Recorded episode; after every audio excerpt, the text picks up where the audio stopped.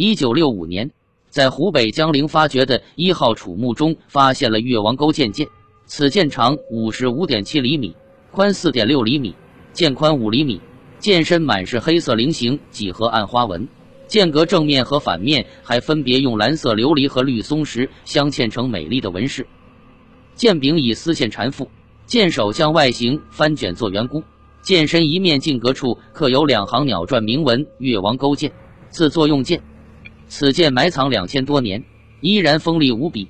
当时有记载说，拔剑出鞘，寒光闪闪，毫无锈蚀，刃薄锋利，视之以指，二十余层一划而破。但随之而来的问题是，在几千年的漫长岁月中，它为什么不锈呢？一九七七年十二月。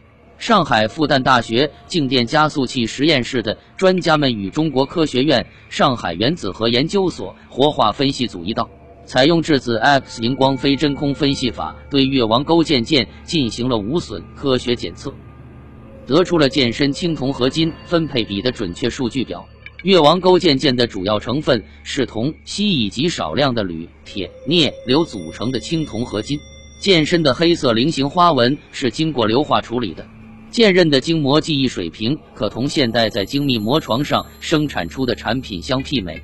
比如说，宝剑的尾部是圆锥体底座，座内内空，有极其规整的十一个同心圆刻纹，间隔只有零点二毫米，圆圈中间还有细绳纹，这是现代的车床技术都无法实现的。其中最值得注意的是硫化处理这个结论。简单的说。硫化处理就是将一些物质稀释后包裹在物体表面。学者们认为，越王勾践剑是经过硫化铜的处理，这样就可以防止锈蚀，以保持花纹的艳丽。但后来许多仿制越王勾践剑的商家和个人，在经过无数次的对比后发现，最接近越王勾践剑原始包浆的只有硫化铬，而非硫化铜。这样一来，就产生了一个问题：春秋时期的中国人是否掌握硫化处理技术？据说硫化铬是德国于1937年、美国于1950年才发明的，并列为专利。其实，像这样不可思议的技术元素，在中国并非孤证。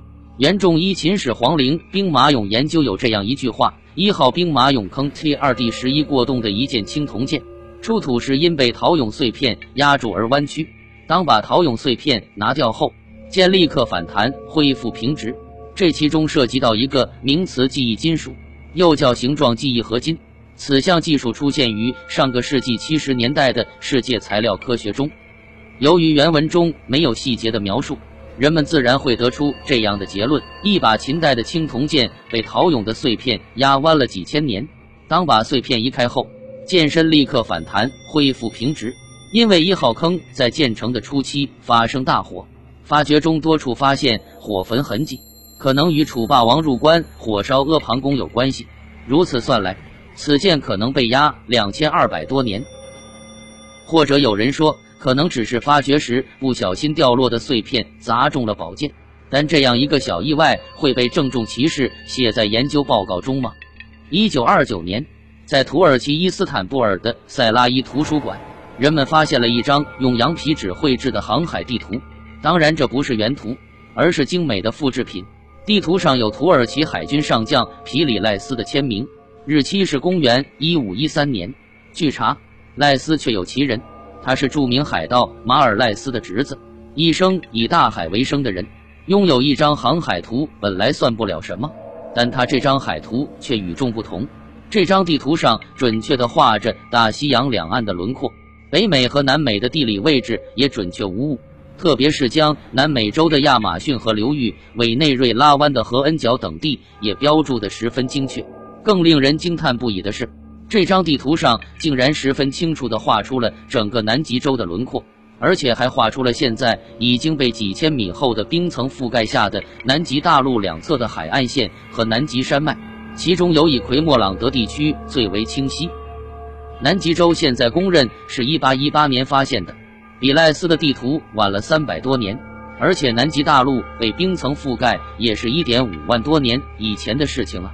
这幅地图的存在说明，在南极大陆还没有被冰雪覆盖以前，曾经有人画出过当时的地理面貌。但是，人类在一点五万年以前还处于原始石器时代。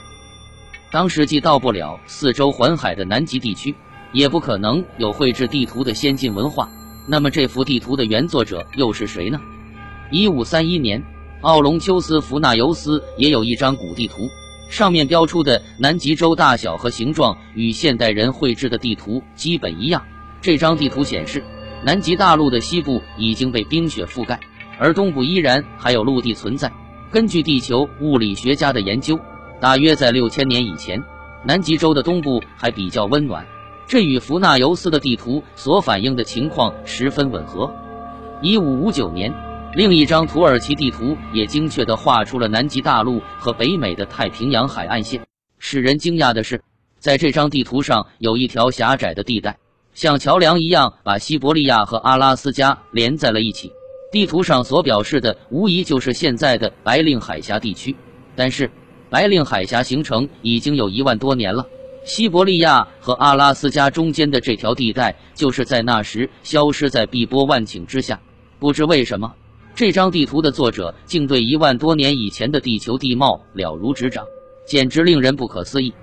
还有一桩怪事发生在古希腊一些普托利麦斯年代的地图上，人们从这张地图可以清楚地看到，整个瑞典还被埋在厚厚的冰层下，而这个地质变动的年代已经距今很远很远了。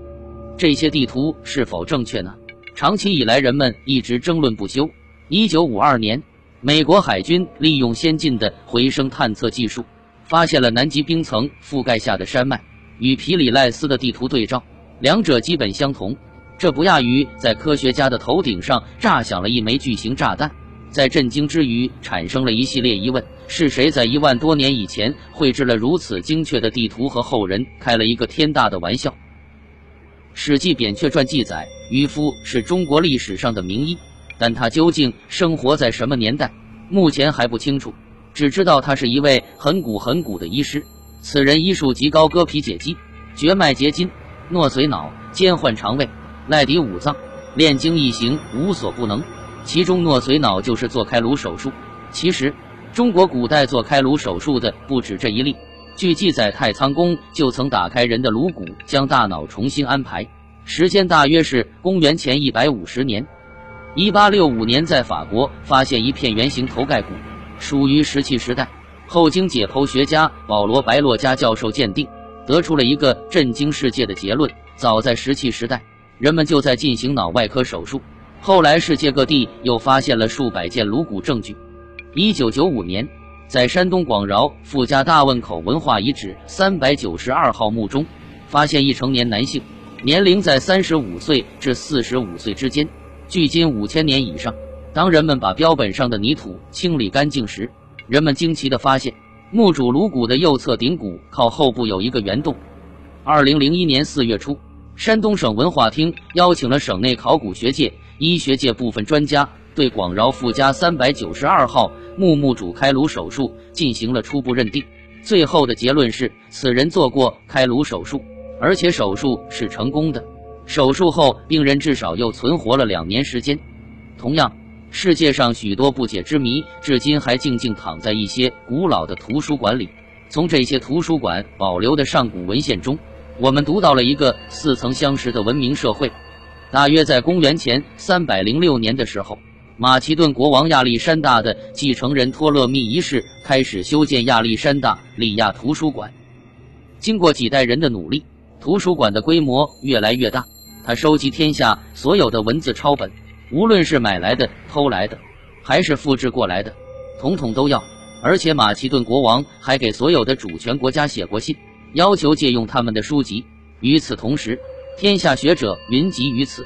使西方的研究中心从雅典转移到了亚历山大里亚。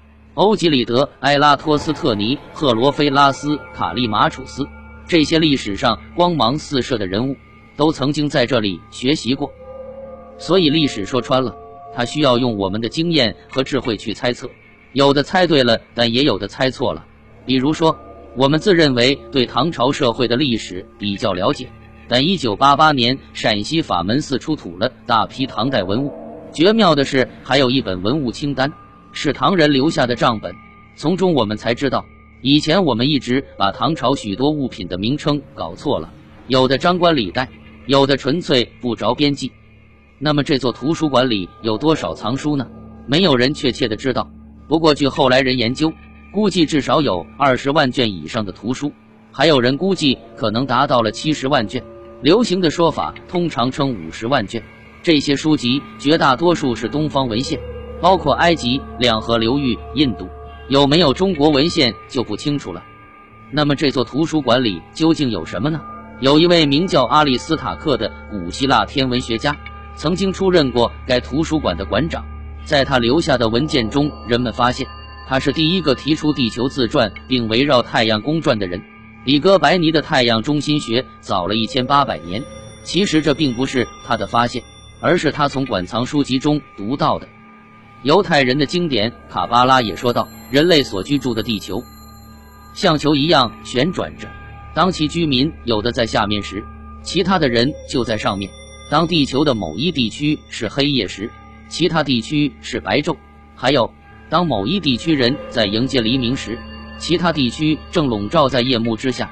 奇怪的是，卡巴拉显然不是这一观点的发现者。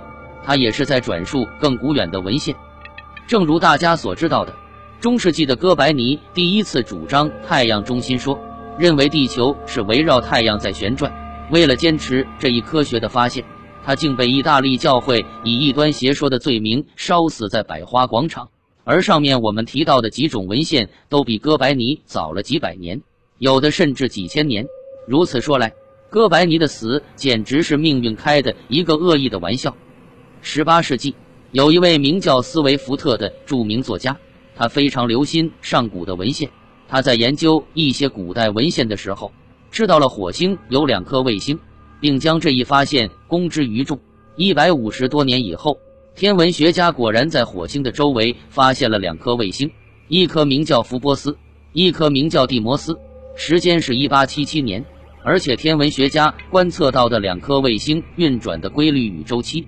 竟然与斯维福特从上古文献中得到的结果非常接近。实际上，欧洲中世纪天文学家的许多科学发现，与其说是从观测天空中得来的，还不如说是从古代人的书中得到的。然而，这些记载与古文献中的知识是从哪里来的呢？知识的主人又到哪里去了呢？